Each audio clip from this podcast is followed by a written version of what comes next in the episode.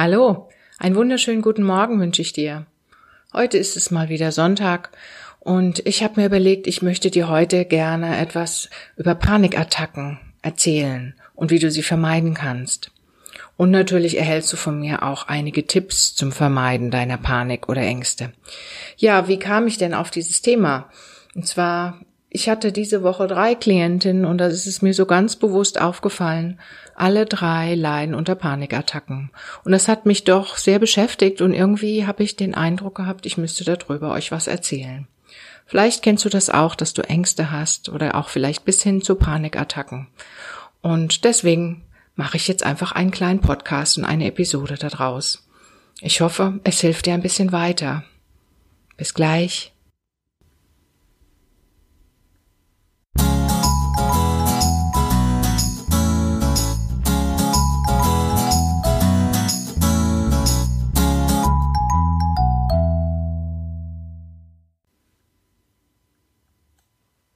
Ja, vielleicht kennst du mich ja schon. Mein Name ist Anja Josten und ich bin seit 15 Jahren Familienberaterin und auch Coach. Und deswegen komme ich auch darauf, mit dir etwas über dieses Thema Panikattacken zu erzählen. Und ich möchte dir ganz kurz einiges über meine drei Klientinnen erzählen und vielleicht hast du ja auch, ähm, kannst du dich vielleicht mit der einen oder anderen identifizieren oder kennst Symptome oder Ideen, die damit zusammenhängen.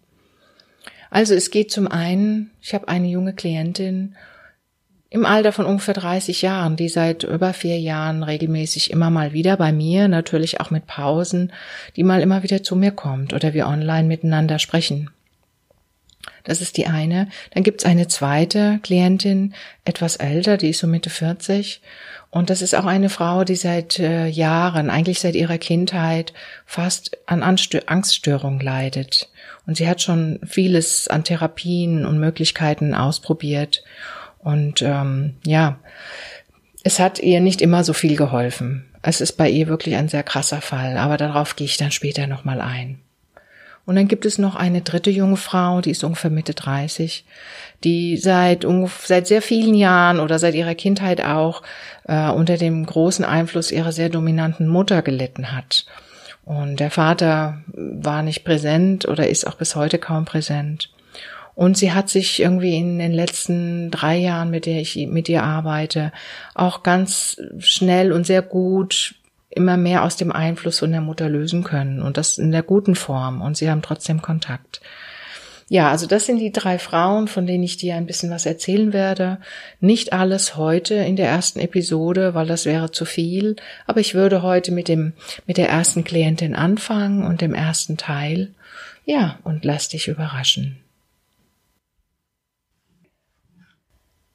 So, ich würde jetzt dir gerne einige Tipps geben, die ich natürlich auch mit meiner ersten Klientin ähm, seit Beginn an immer wieder geübt habe und trainiert habe. Dazwischen waren natürlich auch immer mal Phasen, wo wir andere Dinge ausprobiert haben. Und es geht wirklich darum, das möchte ich dir einfach auch gerne mitgeben, probiere all diese Dinge aus, die ich dir vielleicht auch empfehle oder die du auch von anderen Menschen schon gehört hast, ganz sicher. Ich bin ja nicht die Erste, die dir was darüber erzählt, wenn du Ängste hast. Und ähm, es gibt auch einige Übungen sicher, die ich dir dann immer wieder mal äh, empfehlen werde. Die solltest du ruhig regelmäßig zu Beginn machen. Und zwar, wenn es geht, sogar täglich am Anfang oder einfach dein Bewusstsein besser aufbauen und dir klarer werden, wie deine Ängste entstehen, weil das ist ein ganz wichtiger Teil, damit du keine Panikattacke mehr bekommst. Mir geht es darum, dass du lernst zu vermeiden, dass diese Panikattacke überhaupt kommt. Das heißt, wenn du erste Anzeichen von Ängsten spürst, dass du dementsprechend gleich reagieren kannst. Also mache diese Übung regelmäßig, wenn es geht, immer täglich und ruhig ein bis drei Monate lang, muss ich dir leider sagen, ja, weil ähm, äh, Ängste sind sehr langwierig und vor allem, wenn du Panikattacken bereits hast. Es dauert natürlich auch eine Weile, bis du die wieder abbaust und bis dein Körper, dein ganzes System, also dein Körper, Geist, Seele System wirklich verstanden hat, wie es funktioniert. Und ich glaube, ein großer Teil der Arbeit liegt einfach darin, erstmal zu erkennen, was dir Angst macht und was dich dann auch zu diesen Panikattacken treibt. Ja. weitere Informationen wirst du sicherlich auch noch mal in Kürze bei mir nachlesen können auf meiner Webseite die Adresse ist www.praxis-josten.de. Da werde ich auf jeden Fall auch nochmal äh, vielleicht ein, zwei, drei Artikel auch schreiben über Ängste, nochmal erweitert über Ängste. Aber du findest auch jetzt schon etwas über Ängste auf meiner Seite. Und gib mir noch ein bisschen Zeit, bis ich das alles auch äh, gut aufbereitet habe, den Stoff, damit das, damit er dir dann auch nachhaltig weiterhelfen kann. Aber das werde ich in Kürze auf jeden Fall machen. Als nächstes möchte ich jetzt erstmal dir ein bisschen was über Panikattacken im Allgemeinen erzählen. Das darf natürlich nicht fehlen, vielleicht damit du auch herausfinden kannst, hast du einfach nur Ängste oder was sind denn überhaupt Panikattacken? Und da gibt es natürlich ganz typische Anzeichen für, gerade im, also Anzeichen für Panikattacken. Und die meisten sind natürlich körperliche Symptome.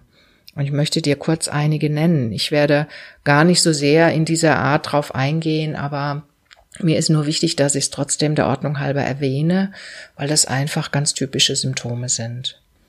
Also wenn du eine Panikattacke hast, gehört auf jeden Fall dazu, dass du zum Beispiel entweder Schweißanfälle hast, also du kommst ins Schwitzen, dir steht irgendwie der Schweiß auf der Stirn, oder du hast enorme Hitzewallungen oder auch Kälteschauer in Schüben. Also die können so in Schüben auftauchen ähm, die Hitzewallungen, oh, die können natürlich wie in den Wechseljahren auch auftreten. Deswegen muss man da ein bisschen aufpassen, falls du ein bisschen älter bist, dass du das damit nicht verwechselst.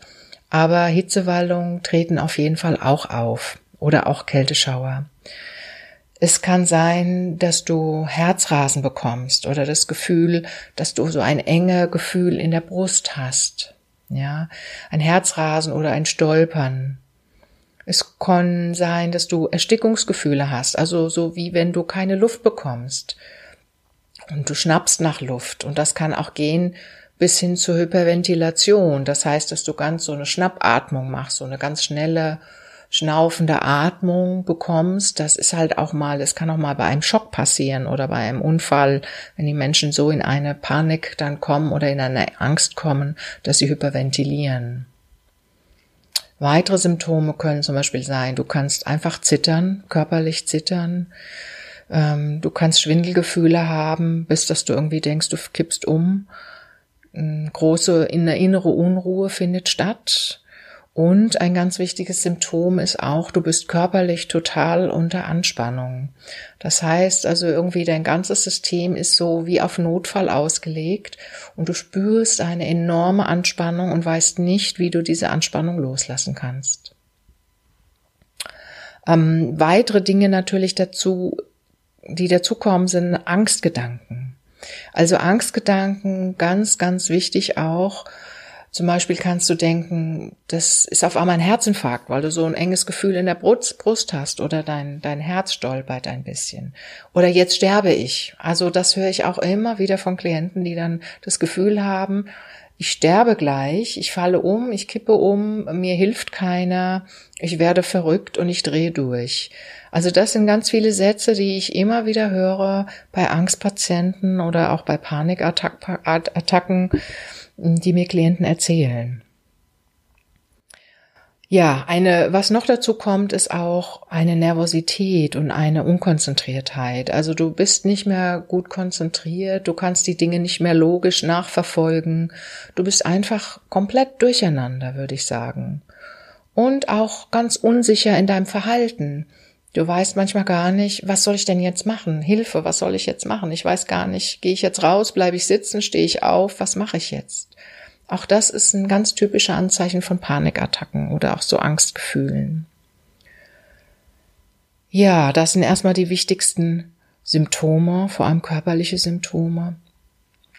Und ähm, jetzt gehe ich noch mal ein Stück weiter, auch ein bisschen Theorie, aber ich möchte dir trotzdem einiges darüber erzählen, was die Auslöser oder die Ursachen von Panikattacken sein können. Also die häufigste Ursache ist tatsächlich der Stress. Und der Stress ist allerdings auch nur ein Auslöser und wirklich keine Ursache. Das möchte ich nochmal dazu äh, betonen und unterstreichen. Also die Ursache häufig ist Stress, also Stress in vielerlei Form, aber letztendlich ist sie keine Ursache, sie ist nur ein Auslöser. Stress kann ja in vielerlei Form auftreten, ja, in jeglicher Form. Das kann ein, ein Stress sein im Job. Du hast vielleicht eine Doppelbelastung äh, als Mutter und musst noch arbeiten und hast vielleicht noch irgendwie Eltern in Pflege oder was auch immer. Oder du bist natürlich Vater, hast äh, einen 50, 60 Stunden Job, was ich immer wieder mitbekomme, hast noch Familie, hast vielleicht noch finanzielle Verpflichtungen, die dir im Moment so ein bisschen auf dem, auf dem Herz lasten, wo du sagst, oh, ich schaff das gar nicht. Also das können ganz, ganz viele Dinge sein, natürlich irgendwelche körperlichen Erkrankungen, die dazukommen. Das sind alles Sachen, die dir Stress verursachen können, sozusagen. Und ja, darum geht es natürlich auch dann, diesen Stress abzubauen. Das ist natürlich ganz, ganz wichtig dabei. Ähm, weitere Auslöser können natürlich auch sein, wirklich jegliche Form von Überforderung. Wie gesagt, Überforderung im Alltag, Überforderung im Job, mh, mm, zu viel Belastung einfach. Das kann auch Leistungsdruck sein, nicht zu vergessen und ein Druck, den du dir natürlich oft auch selber machst. Ja, der natürlich noch oben drauf kommt.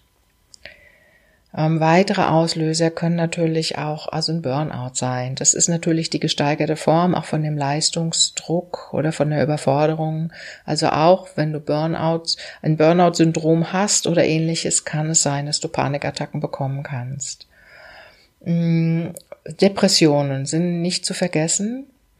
Das sind natürlich auch, äh, können Ursachen sein. Wenn du irgendwie unter Depressionen mal gelitten hast oder immer mal wieder so eine depressive Phase hast, die ja nicht so schlimm ist, die auch wieder vorbeigeht. Das ist nochmal ein Unterschied zu einer schweren Depression, die natürlich auch länger anhält. Ähm, aber auch diese kann Panik hervorrufen.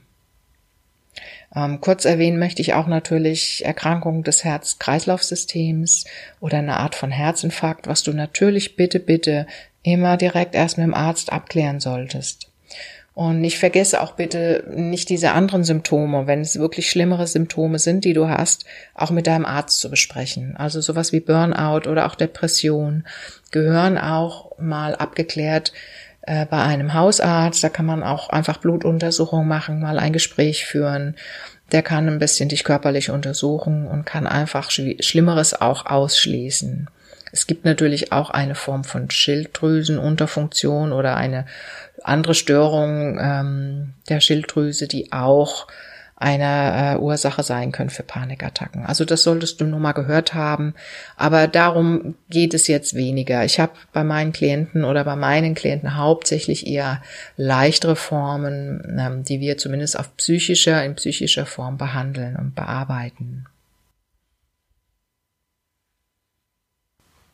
Jetzt kommen wir aber zu meiner Klientin. Ich möchte euch kurz ein bisschen was ähm, ja über ihren Werdegang erzählen, damit ihr so ein bisschen ein Bild habt. Und dann ähm, erzähle ich dir ein bisschen was über die Übungen, die ich mit ihr gemacht habe. Also diese junge Klientin von mittlerweile 30 Jahren war damals, wie sie zu mir kam, Mitte 20 und hatte immer wieder Panikattacken und Ängste. Und ähm, keiner hat sie wirklich ernst genommen.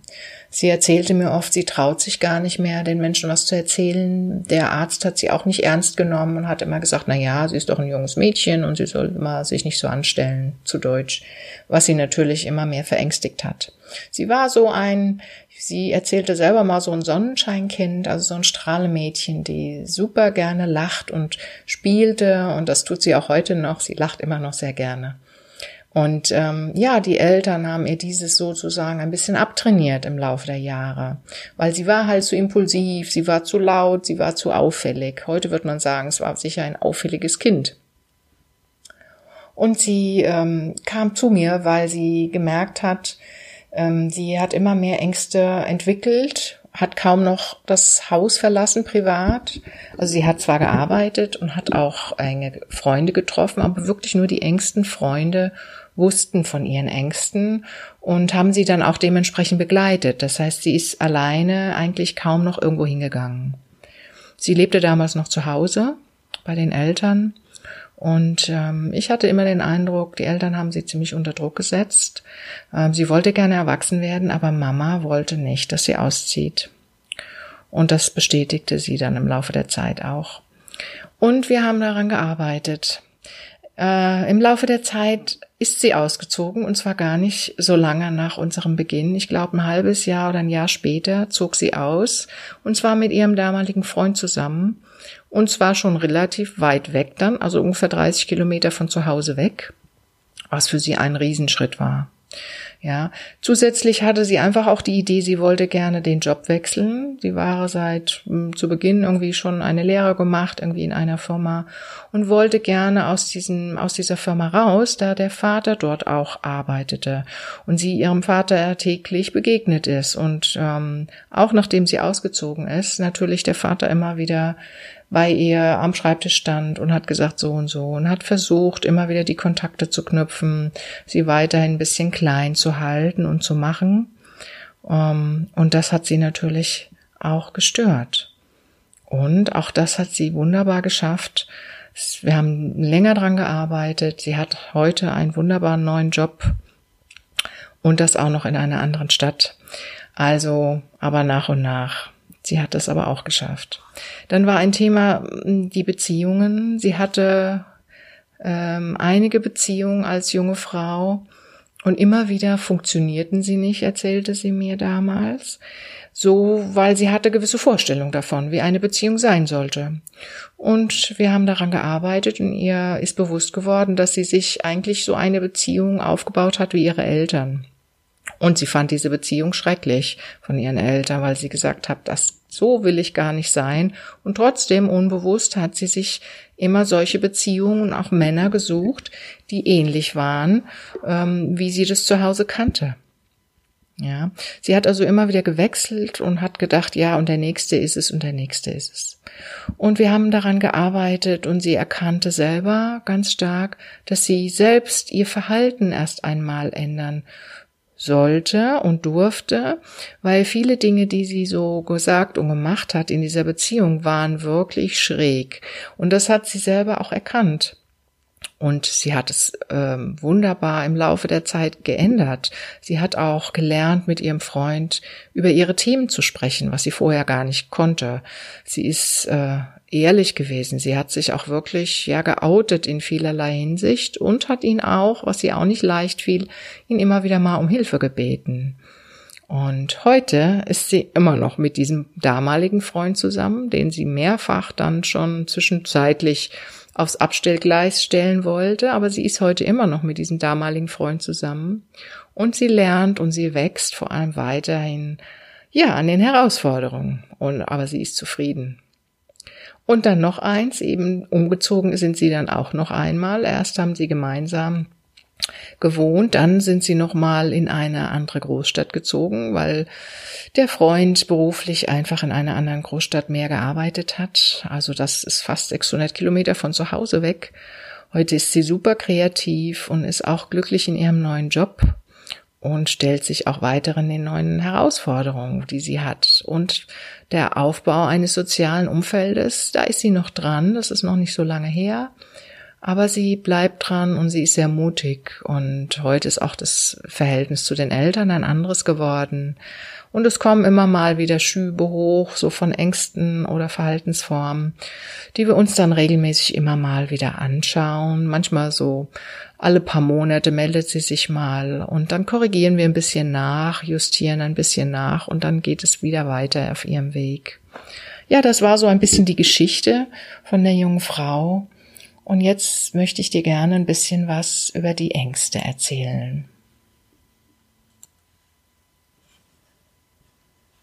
Also diese junge Frau hatte verschiedene Ängste und ich möchte dir jetzt hier nur einige davon aufzählen, damit du vielleicht auch mal nachprüfen kannst, ob du davon vielleicht auch einige Ängste kennst, auch von dir. Mm, sie hat ja sehr gelernt, zu Hause sich anzupassen. Sie durfte nicht mehr so impulsiv sein, nicht so sein, wie sie ist. Sie war zu laut, zu auffällig, wie auch immer. Das heißt, sie musste sich anpassen. Und im Laufe der Jahre hat sich das einfach so entwickelt, dass sie sich gar nicht mehr getraut hat, so sein, so, so zu sein, wie sie eigentlich war. Das heißt, es ging so weit, dass sie sich gar nicht mehr wirklich aus dem Haus getraut hat. Ähm, sie ging zwar noch zur Arbeit oder an irgendwelche Orte, die sie kannte, aber auch hauptsächlich nur in Begleitung. Alleine aus dem Haus gehen fiel ihr ganz, ganz schwer und sie hat es vermieden. Im Laufe der Zeit hat sie auch ähm, enge Räume vermieden. Das heißt also, sie ist eigentlich ganz gerne mit Freunden mal was trinken gegangen, in eine Kneipe gegangen, zu einer Veranstaltung. Und das hat sie auch im Laufe der Zeit immer weniger gemacht, bis sie gar nicht mehr rausging, weil ihr einfach diese Menschen, die Lautstärke, der Rauch, was auch immer, es hat sie alles gestört und es hat sie so viel Kraft gekostet, dass sie einfach entschlossen hat, nicht mehr rauszugehen in solche, zu solchen Veranstaltungen. Das heißt, der große Rückzug, der immer mehr stattgefunden hat, also sozialer Rückzug, sagt man ja, ähm, weil sie einfach Angst hatte auch, dass es ihr so schlecht ging, außerhalb in irgendeiner Veranstaltung, in der Kneipe, wo auch immer, so dass sie Angst hatte, dass sie eine Panikattacke dort bekommen würde, weil das ist ihr natürlich ab und zu mal passiert und hat damit auch nicht immer so gute Erfahrungen gemacht, wie, wie die anderen reagiert haben darauf. Das heißt, sie hat auch Angst gehabt, dass andere schlecht über sie reden und dass sie irgendwelchen Anforderungen nicht mehr gewachsen war, dass sie alles nicht mehr schafft. Das ging los im Job, dass sie Überstunden gemacht hat, weil sie Angst hatte, sie müsste mehr leisten als die anderen. Und sie schafft das nicht mehr. Sie hat äh, Angst gehabt, dass andere sagen über sie, äh, sie wäre nicht gut genug, schlecht, äh, schlecht über sie reden. Sie hat dann immer schon gedacht, wenn andere Kollegen zusammen geredet haben, sie würden über sie reden. Also sie hat da wirklich sich auch Angstgedanken selber eingeredet, mh, die wirklich dann weit über das Normalmaß hinausgingen. Sie entwickelte natürlich auch einige depressive Symptome, also hatte wirklich depressive Phasen, wo sie gar nicht mehr rausging. Sie ähm, war sehr weinerlich oft, hatte, war ganz stark in ihrer Trauer manchmal gefangen, ja. Und Depression heißt ja auch oft, ich kann nicht nach außen tragen. Und sie hatte eine Menge Wut und eine Menge Power in sich, die sie gar nicht zeigen konnte, weil sie wurden ihr wirklich abtrainiert. Und diese Wut und diese Power, die in ihr war, die haben sich im Prinzip, konnte sich nicht ausdrücken und haben sich dann als Depression gezeigt. Das ist ja im Prinzip die andere Seite, ja, die andere Variante von der Angst ist dann die Depression, wenn ich sie nicht zeigen kann. Ja, sie erzählte auch immer, dass alle anderen schuld waren. Ob das die Beziehung war, die Chefin war, die Mama war, die Freundin. Alle waren schuld an den Dingen, die passiert sind in ihrem Leben. Und sie selbst hat sich selber immer einiges schön geredet und sich auch einiges vorgemacht, selbst vorgemacht, so dass sie dadurch entlastet war, dass sie also die Gute war und nicht die anderen ähm, und die anderen waren die Bösen und sie war die Gute. Also auch das, diese Schuldgefühle, Mm, hat sie anderen immer mehr übergestülpt und hat die Verantwortung für ihre eigene, eigenen Dinge oder auch Handlungen oder auch Taten, die sie gemacht hat, nicht übernommen. Und daran haben wir auch viel gearbeitet. Und noch ein weiterer Punkt kommt dazu. Sie hatte relativ viel körperliche Symptome oder Krankheiten entwickelt im Laufe der Zeit, die aber auch oft kein Arzt bestätigen konnte. Also sie hatte auch diese typischen Sachen mit, sie kriegt keine Luft, sie fällt um, Schwindelgefühle, alles, was so Panikattacken hervorrufen können. Ja, auch wirklich bis zu hypochondrischen Sachen, dass sie schwere Krankheiten hat, dass sie auch die und die Krankheit kriegt, die zufällig die Kollegin hatte, die die Freundin der Mutter hatte, dass sie einen Herzinfarkt bekommt. Also ganz viele Dinge, die sie auch körperlich auch gespürt hat teilweise, aber Symptome, die sich ärztlicher, von ärztlicher Seite aus nicht bestätigt haben. Also das waren eben diese viele, vielerlei Formen von Ängsten, die sie hatte, die sich teilweise dann zu Panikattacken, ja, hoch, hochbeschworen haben sozusagen oder ausgedrückt haben. So, jetzt würde ich dir natürlich gerne noch ein paar Sachen erzählen, die ich dann mit dieser Klientin gemacht habe. Ich habe jetzt voller Schreck festgestellt, ich habe ja schon fast äh, über 20 Minuten gesprochen, aber ich versuche es zusammenzufassen und ähm, auf jeden Fall dir noch einige Tipps damit zu geben. Also ganz wichtig ist ja bei einer Panikattacke, ähm, dass der Atem erstmal beruhigt wird. Das heißt, ich bin ja innerlich sehr unruhig, sehr aufgeregt. Das heißt, ich habe versucht, mit ihr immer wieder Atemübungen zu machen, die ich mit ihr auch direkt persönlich geübt habe. Ähm, wir haben versucht, dass sie ihren Körper wieder spüren kann. Das ist ein ganz wichtiger Teil, dass du immer wieder in den Körper kommst, versuchst dich zu erden, wie man so schön sagt. Das heißt, den Boden unter den Füßen zu spüren, zu spüren, dass du einen Körper hast, dass du atmest. Und das kann man sehr gut durch Atemübungen machen. Dazu helfen natürlich auch noch ähm, geführte Meditationen, die du dann so verfolgen kannst. So etwas habe ich mit ihr auch immer wieder gemacht. In einer Art geführten Meditation, in einer geführten Atemübung. Ähm, und dazu findest du auch einige in meinem Podcast mittlerweile oder auch auf meiner Webseite. Und ich schau mal nach, ich verlinke dir dann auch dementsprechend in den Show Notes noch die Episoden ähm, von Meditation, die dir vielleicht da weiterhelfen können. Also Atemübungen sind wichtig, sich erden ist wichtig, den Boden fühlen, langsam in den Körper kommen, ein Körpergefühl wieder entwickeln. Körperwahrnehmungsübungen sind ganz, ganz wichtig bei Panik oder bei Ängsten. Mm, dazu kommen natürlich Entspannungsübungen in jeglicher Form, die natürlich auch Meditation sein können, dass ich also wirklich in der Meditation mir positive Dinge vorstelle, gerade geführte Meditation, da gibt's ja heute viele, ähm, die man machen kann, die helfen natürlich deinem Körper und auch deiner Psyche, sich gut zu entspannen. Ein ganz weiterer wichtiger Punkt ist, ich habe immer wieder mit ihr die Situation angeschaut, in denen sie Ängste hatte und mit ihr herausgefunden, dass sie sich bewusst werden muss in diesen Situationen, ob die Angst, die gerade stattfindet, in diesem Augenblick in der Situation, real ist oder nicht. Das heißt, schaue wirklich nach. Wenn dir irgendwie du merkst, du bist in irgendeiner Situation und da kommt eine Angst hoch, werde dir ganz bewusst, ob diese Angst real ist. Also bist du wirklich bedroht von etwas? Oder ist das nur eine innerlich gefühlte Angst, weil vielleicht sich jemand unbewusst, für dich unbewusst etwas gesagt hat oder weil irgendjemand ähm, vielleicht dir zu nahe gekommen ist, dir Angst gemacht hat? Oder ist es wirklich ein Raum oder vielleicht auf einer Veranstaltung ein Gefühl, dass du Angst hast, dass du sagst, okay, da, da passiert vielleicht irgendetwas, das ist eine reale Angst. Ich gehe mal lieber etwas raus oder nicht ähm, gehe aus der Situation raus, damit die Angst äh, im Prinzip nicht geschürt wird. Also wenn die Angst real ist, du, du dich nicht wohlfühlst in einer Situation, in der Kneipe, in der Veranstaltung, wo auch immer das sein kann, ja, dann prüfe nach, ist die Angst real?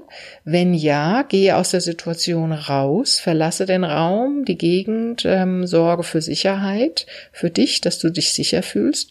Wenn nicht, versuche trotz allem, dass du dich wieder sicher fühlst. Das heißt, dazu können dir natürlich auch gerne andere Menschen verhelfen, wenn du welche hast. Das heißt, der nächste Punkt ist sozusagen dann, dass du für Sicherheit sorgst und vielleicht auch andere Menschen um dich herum um Unterstützung bittest, falls du das alleine nicht hinbekommst. Das ist ein großer Schritt, das weiß ich. Aber ähm, es ist ein teilweise lebensnotwendiger Schritt, der wirklich wichtig ist, dafür zu sorgen, dass du sicher bist weil eine Form von Angst und Panik wird erzeugt ähm, dadurch, weil ein Gefühl der Unsicherheit ja existiert. Und deswegen sollte als erstes Mal, genau wie bei einem Unfall oder einer Panik, die zum Beispiel durch so ein Schockerlebnis hervorgerufen wird, dafür gesorgt werden, dass der Mensch, der sich darin befindet, sich wirklich in Sicherheit befindet. Also dass er einen geschützten Rahmen hat, Menschen um ihn rum ähm, für ihn sorgen, ihn beruhigen ja, dazu sind einfach andere Menschen gut, für Sicherheit sorgen und beruhigen. Ja, die Situationen, die Angst machen, solltest du dann erst einmal nicht fördern. Du sollst sie nicht vermeiden, aber nicht unbedingt fördern. Das heißt, gerade so Menschenansammlungen äh, solltest du vielleicht mal eine Weile aus dem Weg gehen, weil das kann schnell wieder so Panikattacken hervorrufen. Und lieber erstmal mit kleinen Gruppen von Menschen anfangen um dann nach und nach wieder, ähm, wenn du merkst, du bist sicherer mit deiner Kontrolle, die du dann gewinnst, dann kannst du auch wieder unter größere Menschenansammlungen gehen. Mm, gegen so depressive Phasen ist natürlich, wirkt ganz gut Sport. Sport und äh, natürlich auch Formen mit Entspannungsübungen, also Sport wie Yoga, Qigong, Tai Chi zum Beispiel, die alle auch so ein bisschen deine Körperwahrnehmung schulen. Dieser Sport hilft dir. Also es kann natürlich auch mal ein Pilates sein oder vielleicht auch irgendwas Aktives. Vielleicht rennst du auch gerne oder läufst gerne, joggst gerne. Das kann dir gut helfen, auch erstmal deine Power rauszulassen, wenn du viel Power hast, wenn du so ein Typ bist. Wenn du eher der vielleicht nicht ganz so sportliche Typ bist, dann versuche es mal mit solchen entspannteren Formen wie Yoga, die einfach deine Körperwahrnehmung wieder schulen und auch, dass du spürst, du bist im Körper, du lernst deinen Körper im Prinzip wieder neu kennen. Du lernst ihn zu entspannen und du merkst auch, wann spannt er sich an. Das ist ein ganz wichtiger Teil dabei. Unterstützen fand ich auch ähm, die Natur. Ich habe natürlich mit ihr auch immer gesprochen. Sie ist auch regelmäßig dann wieder rausgegangen, versucht mit ihr alleine auch dann rauszugehen, in die Natur zu gehen, wo sie sich sicher fühlt, also tagsüber alleine und natürlich am Anfang auch in Begleitung, weil einfach die Luft, die Sonne, auch das Vitamin D ja ganz wichtig ist für uns, für unseren Körper ähm, und einfach auch stimmungsaufhellend ist. Also die Natur lässt uns alles so ein bisschen ja, entspannter sehen, die Dinge sind nicht mehr so dramatisch. Mm, wir haben einen Blick weiter nach draußen, das heißt, du kannst in die Ferne schauen und dadurch erscheint dir die Enge nicht mehr so stark. Also das ist so eine Form, die dir auch immer gut helfen kann, in die Natur zu gehen. Und vielleicht hast du auch einen Hund und gehst öfter spazieren und dann weißt du das auch. Mm, ein weiterer Punkt ist natürlich auch eine gute und auch eine gesunde Ernährung. Ähm, das ist natürlich vielseitig und ganz verschieden zu sehen. Aber ich denke, wichtig ist, dass du darauf achtest, dass du zum Beispiel nicht zu viel Nikotin nimmst zu dir, nicht zu viel Koffein oder Tein. Also alles das, was sich aufputschen kann. Natürlich jegliche Form von Drogen sind tatsächlich gefährlich, auch weil das kann tatsächlich auch Psychosen aus, ähm, ja, aus, da können sich Psychosen auswirken oder entwickeln, die dann natürlich dann noch mehr Panik machen. Und durch, ähm, ja, durch Drogen oder ähnliche Substanzen verändert sich einfach auch was im Gehirn, was natürlich auch zu weiteren Folgeschäden führen kann. Also bitte, bitte, wenn du Panikattacken hast, vermeide Drogen in jeglicher Form, auch wenn das irgendwelche kleineren und nicht harmloseren Teile sein sollten. Drogen allgemein fördern das absolut nicht. Ja, also bitte lasse es. Das möchte ich dir wirklich ans Herz legen, weil ich kenne auch Auswirkungen ähm, bis hin schon einer drogeninduzierten Schizophrenie, die sich bei einem jungen Mann entwickelt hat im Laufe der Zeit. Das möchte keiner. Also weder du noch ich noch irgendjemand anders. Mm, dann lass einfach auch dir schöne Dinge mal einfallen, die du machen kannst. Überleg mal, was du machen möchtest, was dir früher Freude gemacht hat. Plane die Dinge ein bisschen vielleicht mit deiner Beziehung, deinem Partner, deiner Partnerin, der Familie, wem auch immer. Und erforsche auch ein bisschen, was dir gut tut. Also das kann in körperlicher Form sein. Vielleicht möchtest du mal wieder auch einen Urlaub planen. Irgendwelche Dinge, die dir Spaß machen oder Spaß gemacht haben früher. Vielleicht entdeckst du auch ein altes Hobby wieder, was du mal machen kannst. All das, was dir Freude bereitet und wieder ein bisschen Lebensfreude fördert in deinem Leben, das solltest du dir suchen oder lesen, was auch immer es ist, irgendwelche Hobbys in irgendeiner Form, die dir gut tun. Dann ein ganz weiterer wichtiger Teil, den wir natürlich in der Arbeit immer wieder besprochen haben. Das ist der aktive Teil, der hat jetzt nichts mit, mit körperlichen Sachen zu tun ähm, ist natürlich die Psyche, das heißt Gespräche. Mm, sie hat gelernt, Gespräche zu führen mit ihrer Beziehung, mit ihrem Freund. Ja, also ehrliche Gespräche und nicht nur Gespräche, die so auf diesen Alltagsthemen beruhen, sondern wirklich auch Themen, Sie hat mal Ängste dann gelernt anzusprechen, die sie hat. Die Ängste, die sie hat anzusprechen. Sie hat gelernt zu sagen, kannst du mich dabei unterstützen, wenn das und das ist? Wenn ich in Begleitung bin, wenn ich zum Beispiel draußen eine Panikattacke bekomme, kannst du mich da und dahingehend unterstützen mit den und den Dingen. Die haben wir besprochen, die haben ihr gut getan, die hat sie ausprobiert. Ähm, solche Dinge. Das heißt, sie hat auch ganz viel Mut bewiesen, ja, sich zu outen und zumindest mit den Menschen, denen sie vertraut hat. Sie hat auch, ähm, da habe ich sie drum gebeten, auch mit ihrer Chefin gesprochen damals weil sie immer wieder vermehrt Ängste hatte und sie auch mal in der Firma Panikattacken bekommen hat und dann überhaupt nicht mehr wusste, was sie tun sollte. Die Chefin war sehr positiv und sehr offen dafür. Also sie hat es in einer guten Form rübergebracht. Wir haben es geübt, auch diese Gespräche. Mm, das heißt, sie durfte Pausen machen, wenn sie welche brauchte. Das war abgesprochen.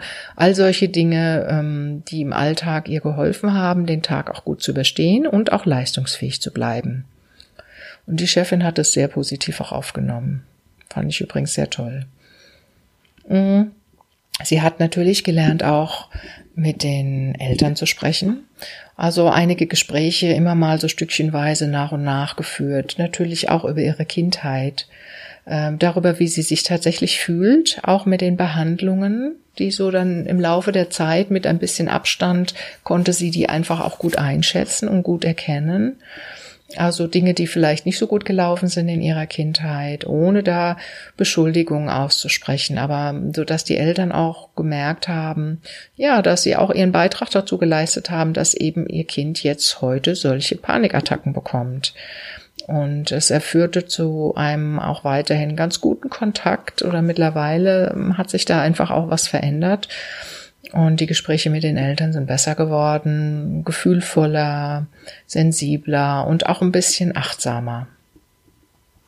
Sie hat natürlich auch über ihre Wünsche gesprochen und über ihre Ängste.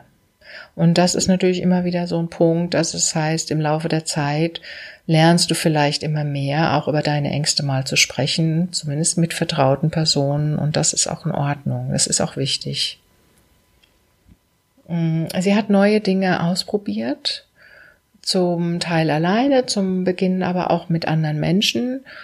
Ähm, und das hat sie, macht sie heute gerne und sie ist da total, sagt sie, frei von Angst. Die kann heute alleine ins Café gehen und einfach einen Kaffee trinken oder ein Buch lesen und sich da hinsetzen, was früher undenkbar war.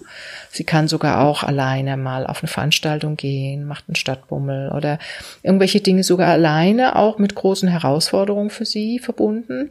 Und trotzdem schafft sie das heute ganz gut. Und dazu helfen einfach diese vielen anderen Dinge, die ich jetzt so angesprochen habe. Neue Dinge auszuprobieren, die dir Spaß machen. Mit, mit Begleitung oder auch ohne. Ein ganz wesentlicher Teil ist auch, sie durfte lernen, Nein zu sagen. Sie war eine typische Ja-Sagerin. Das heißt, wenn man sie um etwas gebeten hat, hat sie das natürlich brav gemacht. Auch wenn sie weder Lust hatte, noch äh, Möglichkeiten, noch sonst was. Dadurch hat sie sich natürlich auch unter Leistungsdruck oder Stress gesetzt, was dann wiederum Panik hervorgerufen hat. Also Nein sagen ist ganz, ganz wichtig.